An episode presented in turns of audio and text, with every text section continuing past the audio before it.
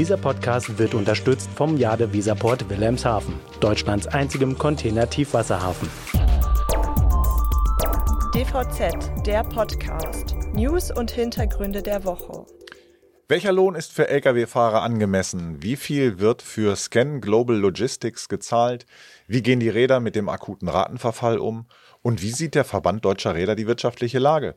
Diese Frage bewegten die Transport- und Logistikbranche in dieser Woche, haben reichlich für Gesprächsstoff gesorgt und wurden in den sozialen Medien intensiv diskutiert. Mein Name ist Robert Kümmerlen. Und ich bin Sven Benür. Herzlich willkommen zur ersten Ausgabe von DVZ Die Woche, dem Nachrichtenrück- und Ausblick der DVZ. Ja, diese Woche ist es mal wieder viel ums Geld gegangen, Sven. Die Postler wollen nach wie vor 15 Prozent mehr. Die Post selbst sagt, das kann sie sich nicht leisten. Die Verhandlungen sind erneut gescheitert. Weitere Streiks werden folgen. Und bei den Bahnern sieht es ähnlich aus. Die Gewerkschaft EVG fordert einen kräftigen Schluck aus der Pulle und will sich laut ihrem Vorsitzenden nicht in Lohnzurückhaltung üben. Ist ja ganz klar, das ist eine Folge der Inflation und äh, die war ja nun ziemlich üppig und das Ganze hat natürlich die Diskussion ganz enorm angeheizt. Um das Thema Löhne übrigens dreht sich auch unsere Umfrage auf LinkedIn, denn wir wollten wissen, welcher Bruttolohn für den Job des Lkw-Fahrers angemessen ist. Da haben sich fast 1700 Menschen beteiligt und über die Hälfte gab an, also dass die Spanne wohl zwischen 3000 bis 4000 Euro brutto liegen sollte. Das äh, klingt viel, ist aber gar nicht so abwegig, denn ganz aktuell hat die Jobplattform Stepstone errechnet, dass ein Lkw-Fahrer durchschnittlich 33.200 Euro im Jahr verdient. Also mal so auf zwölf Monate runtergerechnet wären das 2.750 Euro brutto pro Monat. Und in der Spitze können also wirklich gut ausgebildete Lkw-Fahrer Monatsverdienst so um 3.333 Euro brutto bekommen. Hm, nun gut. Hm, Geld allein allerdings soll ja nicht glücklich machen. Zumindest scheint das bei den Lkw-Fahrern so zu sein. Zu diesem Thema haben Wissenschaftler um Professor Christian Kille vor kurzem die Studie Begegnung von Kapazitätsengpässen in der Logistik mit Schwerpunkt Fahrpersonal veröffentlicht. Und da geht es auch um die Wohlfühlfaktoren für Fahrer fernab des Geldes. Und das sieht Kille ziemlich differenziert. Wir haben ihn dazu befragt und hören mal rein. Die Fahrerinnen und Fahrer erwarten einfach eine Wertschätzung, eine Wertschätzung seitens der Gesellschaft, aber auch seitens der Arbeitgeber, deren Chefs, Kolleginnen und Kollegen und ganz wichtig von allen Partnern in der Lieferkette. Das ist ein wichtiges Element und das bedeutet, dass sie gute, attraktive Rahmenbedingungen äh, für ihre Arbeit erwarten. Und das sind Unterstützung zum Beispiel durch Kinderbetreuung, falls es mal zu Überstunden kommt. Ja, so gesehen hat Christian Kille natürlich recht. Denn die Arbeitswelt, die lässt sich ja nicht einfach nur auf das Finanzielle reduzieren. Aber dennoch, man darf ja wirklich nicht vergessen, dass ein gutes Auskommen eine der Grundbedingungen für ein attraktives Berufsfeld ist. Ähm, wir haben ja 2019, also schon ein gutes Stück her, zusammen mit der ähm, äh, Fahrervermittlungsplattform JobMatchMe den Fahrergehaltsreport veröffentlicht. Und damals lagen die Bruttolöhne zwischen 2200 und 2650 Euro. Da hat sich natürlich einiges verändert und ähm, ich habe äh, Daniel Starnke, CEO dieses Hamburger Startups, mal gefragt, was denn da so gegangen ist. Also tatsächlich sehen wir jetzt zum ersten Mal eine sehr, sehr dynamische Entwicklung. Äh, gegenüber Vorjahr sind die Löhne um rund 10 Prozent gestiegen. Das heißt, sie liegen mittlerweile bei gut 3400 Euro im Durchschnitt. Das ist signifikant mehr als das sehr, sehr auf niedrig, relativ niedrigem Niveau stabile Level über die letzten Jahre. Beispielsweise hatten wir im Covid-Jahr überhaupt, im ersten Covid-Jahr überhaupt keine signifikanten Steigerungen. Das wird jetzt aufgeholt. Also eigentlich wenn man das so hört, kann man jetzt mittlerweile so davon ausgehen, dass Lkw-Fahrer eigentlich ganz gut verdienen. Dennoch bleibt es eine Tatsache, dass in der Logistik im Allgemeinen vergleichsweise wenig gezahlt wird. Dazu hat unser Kollege Claudius Semmern ja einiges in dieser Woche recherchiert und in der aktuellen Ausgabe der DVZ darüber geschrieben. Aber nun gut, Löhne und Gehälter sind ja nicht die einzigen Themen der Woche gewesen. Was hat denn die Logistikbranche sonst noch so bewegt, Sven? Auf jeden Fall ähm, haben wir festgestellt, dass die Ankündigung, dass der US-amerikanische Investor AEA sich von seiner Mehrheitsbeteiligung an dem dänischen Logistikdienstleister Scan Global Logistics trennen will, dass sie auf großes Interesse gestoßen ist. Denn äh, das ist ja nun keine, keine kleine Hausnummer, das ist ein wirklich dicker Deal, der da über die Bühne gehen soll. Hier schlägt aber keiner der etablierten Logistikplayer zu, sondern ein anderes Private Equity Unternehmen, nämlich der Luxemburger Investor CVC Capital Partners. Und wenn man sich das mal ein bisschen genauer anschaut, dann dürfte dieser Deal wirklich interessant sein. Denn die Zahlen von Scan Global, die haben sich ja in den, in den letzten zwei Jahren enorm entwickelt. Ähm, wir wissen zwar noch nicht, was sie in 2022 komplett an Umsatz erzielt haben, aber mal so basierend auf den Q3-Zahlen würde ich sagen, darf das gut bei über drei Milliarden US-Dollar liegen. Kleiner Vergleich dazu.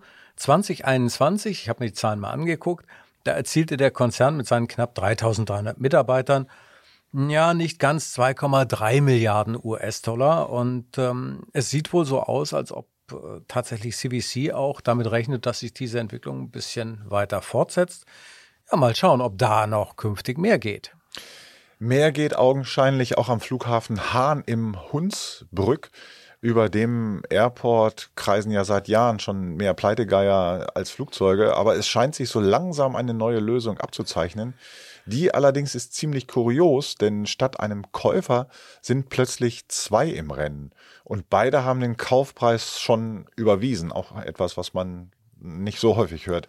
Das Pikante dabei allerdings ist, der eine Bieter ist die NR Holding des Nürburgrings und hinter dem steht wiederum der russische Pharmamilliardär Viktor Charitonin.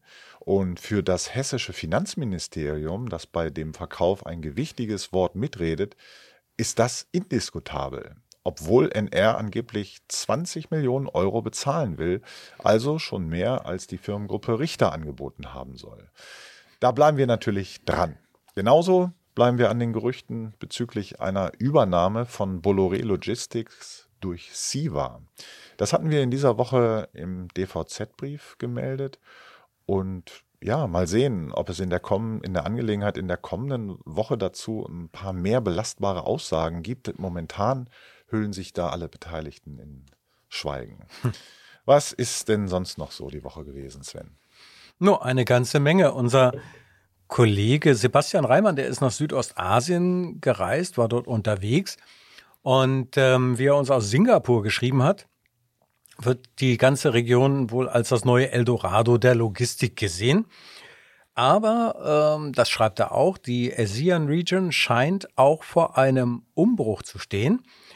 Denn wenn die Bevölkerung Chinas weiterhin so schrumpft wie bisher, dann könnte natürlich langfristig gesehen die Bedeutung des Riesenreichs in der Region sinken und andere Staaten wie Vietnam, Thailand oder Indonesien die könnten an Einfluss gewinnen. Dazu werden wir in der nächsten Woche sicherlich einiges lesen, wenn der Kollege wieder bei uns weilt. Kommende Woche ist übrigens auch das Jahrespressegespräch des Verbands Deutscher Räder. In der aktuellen DVZ haben wir ein Interview mit der seit Dezember 2021 amtierenden VDR-Präsidentin Gabi Bornheim gemeinsam mit dem VDR-Hauptgeschäftsführer Martin Kröger. Und da gibt es ja einige Reizthemen. Ähm, also so geht es zum einen um die wirtschaftliche Lage, die die beiden gar nicht so pessimistisch sehen, wie man das manchmal ähm, hören kann und lesen kann. Bei der Diskussion um die Tonnagesteuer gibt Kröger zu bedenken, dass die Räder in den zwölf Krisenjahren, in denen sie oftmals nicht mal ihre Kapitalkosten erwirtschaften konnten, wegen eben dieser Tonnagesteuer keine Möglichkeit hatten, ihre Verluste steuerlich geltend zu machen. Kritik üben die beiden dann auch am europäischen Emissionshandelssystem, in das der Seeverkehr ja ab 2024 einbezogen wird. Das ETS bepreise zwar CO2, reduziere aber keine Emissionen, so lautet die Aussage. Und ich muss sagen, Gabi Bornheim duckt sich in dem Interview wirklich nicht weg, selbst wenn es unangenehm wird, wie zum Beispiel die Fragen zu dem laufenden Ermittlungsverfahren gegen sie, aber auch zu der Situation von Frauen an Bord, die zum Teil übergriffiges Verhalten ihrer männlichen Kollegen erleiden müssen. Das sind sicherlich Punkte, die kommende Woche beim Jahrespressegespräch des VDR auch angesprochen werden. Ja, das mit den Übergriffen, das geht natürlich überhaupt nicht. Also da muss natürlich äh, entschieden entgegengetreten werden. Aber Gott sei Dank sieht das nicht überall so in der Logistik aus. Ähm, trotzdem, also wenn man mal ganz, ganz ehrlich ist und sich das anschaut, die Branche ist nicht unbedingt ein Magnet, was weibliche Fach- und Führungskräfte anbelangt. Natürlich haben sich schon einige Frauen in Spitzenpositionen behauptet, aber da gibt's wirklich noch Luft nach oben. Ähm, in dem Zusammenhang empfehle ich übrigens unser Blue Rocket Video mit Frauke Heistermann. In knapp 20 Minuten bringt sie ähm, das Thema auf den Punkt, ihre Argumente auf den Punkt. Und ähm, in der Community ist sie natürlich auch durchaus gut vernetzt und bekannt als Unternehmerin und Mentorin. Und ich glaube schon, dass sie einiges zu sagen hatte, was ähm, nicht nur Frauen etwas zu denken gibt, sondern auch Männer mal ein bisschen mit dem Thema konfrontiert. Ja, anschauen lohnt sich, da bin ich sicher. Es gibt auch noch eine Nachricht aus dem Straßengüterverkehr. Ähm, da bist du auch informiert, Sven. Ja, ähm, es ging um das Thema E-Mobilität im Straßengüterverkehr. Da haben in dieser Woche zwei Mittelständler, und zwar die Renos Tochter Contago und Gruber Logistics aus Südtirol, bekannt gegeben, dass sie jetzt den Umbau äh, ihrer Flotten vorantreiben wollen, dass sie also einen Startschuss dafür gegeben haben. Äh, Contago schafft 33 E-Lkw an, Gruber Logistics dann äh, über 50 Einheiten. Und äh, wie es dann so heißt, es geht ja nicht nur um die Fahrzeuge. Also ein E-Fahrzeug zu kaufen ist das eine, ähm, ist ganz sinnvoll natürlich, solange die Fördergelder fließen. Aber man muss natürlich auch ein bisschen darüber nachdenken, wie sieht es denn eigentlich mit dem Einsatzzweck und mit der Ladeinfrastruktur aus. Und ähm, da haben beide Unternehmen sich also sehr, sehr gute Gedanken gemacht. Ähm, vielleicht ist das natürlich auch ein Signal für andere Mittelständler, diesem Trend zu folgen. Und wer unsicher ist, der kann sich ja mal auf YouTube schlau machen. Da bietet der Kanal Truck Insider eine ganze Menge Wissenswertes zum Thema. Wissenswertes haben wir übrigens auch zusammengestellt in den Sonderseiten zum Thema Lebensmittellogistik. Da hat der Claudius Semmern, unser Kollege, ähm, sich reingekniet in das Thema und hat äh, wirklich gute und spannende Geschichten zusammengestellt. Was mir wirklich, wirklich gut gefallen hat, das war die Analyse zum Reefer-Markt. Das ist nämlich absolut spannend, ähm, dann in der Conclusio zu sehen, dass die, die Normalisierung ähm, eingesetzt hat und wir ein ganzes Stück Fortschritte in dieser Richtung schon gemacht haben. Ja, das ist zumindest mal die Andeutung eines positiven Trends, würde ich sagen. Äh, Normalisierung ist ein gutes Stichwort. Normalisierung der Handelsbeziehungen zwischen der EU und den USA wird sich wohl so schnell nicht wieder einstellen. Die sind ja seit geraumer Zeit ähm, gespannt. Und äh, in seiner Rede zur Lage der Nation hat Joe Biden jetzt ganz klar seinen protektionistischen Kurs verteidigt. Also er spricht von Made in America statt America First. Aber am Ende klingt das für mich zumindest alles doch ziemlich ähnlich. Und Biden will zum Beispiel, dass alle Baumaterialien für Infrastrukturprojekte künftig aus den USA kommen. Das wiederum dürfte natürlich vor allem die Logistikunternehmen nicht erfreuen, die sich auf die Lieferkette Europa-USA eingestellt haben. Da sagt ein Zitat von beiden wirklich alles, die Lieferkette für Amerika beginnt in Amerika. Ja, das ist wirklich in der Tat beunruhigend, vor allen Dingen für all diejenigen, die äh, natürlich produzieren, aber auch die, die dann von A nach B die entsprechenden Güter transportieren. Aber ganz ehrlich, letztlich, es ist ja immer die Frage, können die Produkte überhaupt in den USA hergestellt werden?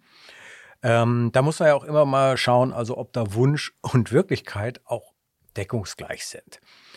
Ähm, was ich in dieser Woche noch gelesen habe, ist, äh, dass große Unternehmen, die sehen das relativ locker, also große europäische und deutsche Unternehmen, die haben meistens ihre äh, Produktionsstätten in den USA vor Ort und sagen sich, das kümmert uns jetzt nicht, eher, dass wir auch, äh, dass sie auch von den, den Fördermaßnahmen dann profitieren.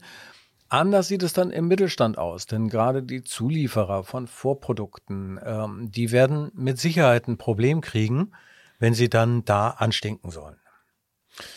Gut, blicken wir doch mal in die kommende Woche, denn da wird auch wieder einiges los sein.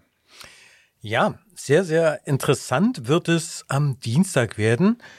Denn äh, am Nachmittag wird die EU-Kommission ihren Vorschlag für eine neue Verordnung über CO2-Grenzwerte für schwere Nutzfahrzeuge vorlegen. Dass die geltenden Normen verschärft werden, das ist natürlich klar. Und äh, auch, dass die CO2-Effizienzvorschriften künftig für Anhänger und Auflieger gelten sollen, ist ebenso klar. Darüber hat unser Kollege Frank Hütten ja schon einiges geschrieben in der DVZ dieser Woche. Aber die Frage, die die Branche am meisten bewegt, ist doch, ob die Kommission den gleichen Weg geht wie bei den Grenzwerten für Pkw und Lieferwagen. Und ähm, das würde nämlich heißen, dass sie für die neuen Lkw dann ein Datum vorschlägt, ab dem die CO2-Auspuffemissionen auf Null reduziert werden müssen. Das wiederum bedeutet ganz klar, ähm, dann kommen keine Lkw mehr zum Einsatz mit Verbrennungsmotor, egal ob da ein HVO 100 eingesetzt wird oder äh, LNG oder ob irgendwelche E-Fuels eingesetzt werden. Da passiert ja immer noch etwas am Auspuff, sondern das ist dann eine ganz klare Vorgabe, die geht in Richtung batterieelektrische Lkw oder solche, die mit Wasserstoff angetrieben werden. Gut. Anderes Thema. Beim EU-Räderverband EXA geht es am Mittwoch darum, wie EU-Unternehmen den Kauf neuer Schiffe finanzieren können. Ein Seminar in Brüssel ist speziell der Rolle gewidmet, die private Geldgeber dabei spielen können.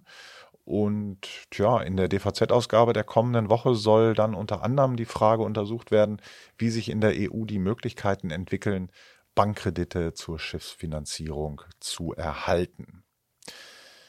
Ja, das war's dann auch schon für dieses Mal. Vielen Dank fürs Zuhören. Die Links zur Fahrerstudie, zum Interview mit Gabi Bornheim und Martin Kröger, zu unserer Umfrage der Woche zum Thema Fahrerlöhne finden Sie in den Show Notes. Und von dort kommen Sie dann auch zu den Videos mit Frauke Heistermann und zu den Videos des Kanals Truck Insider. Und ähm, wie nach jeder Folge möchte ich natürlich auch daran erinnern, diesen Podcast kann man abonnieren und äh, zwar auf allen gängigen Podcast-Plattformen. Dann verpassen die geneigten Zuhörer, Zuhörerinnen keine einzige neue Folge.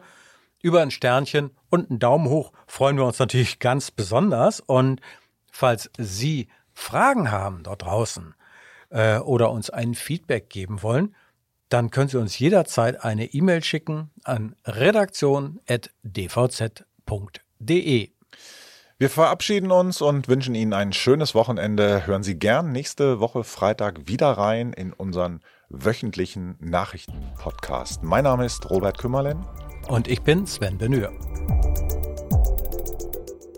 Dieser Podcast wurde unterstützt vom Jade Weserport Wilhelmshaven, Deutschlands einzigem Container-Tiefwasserhafen.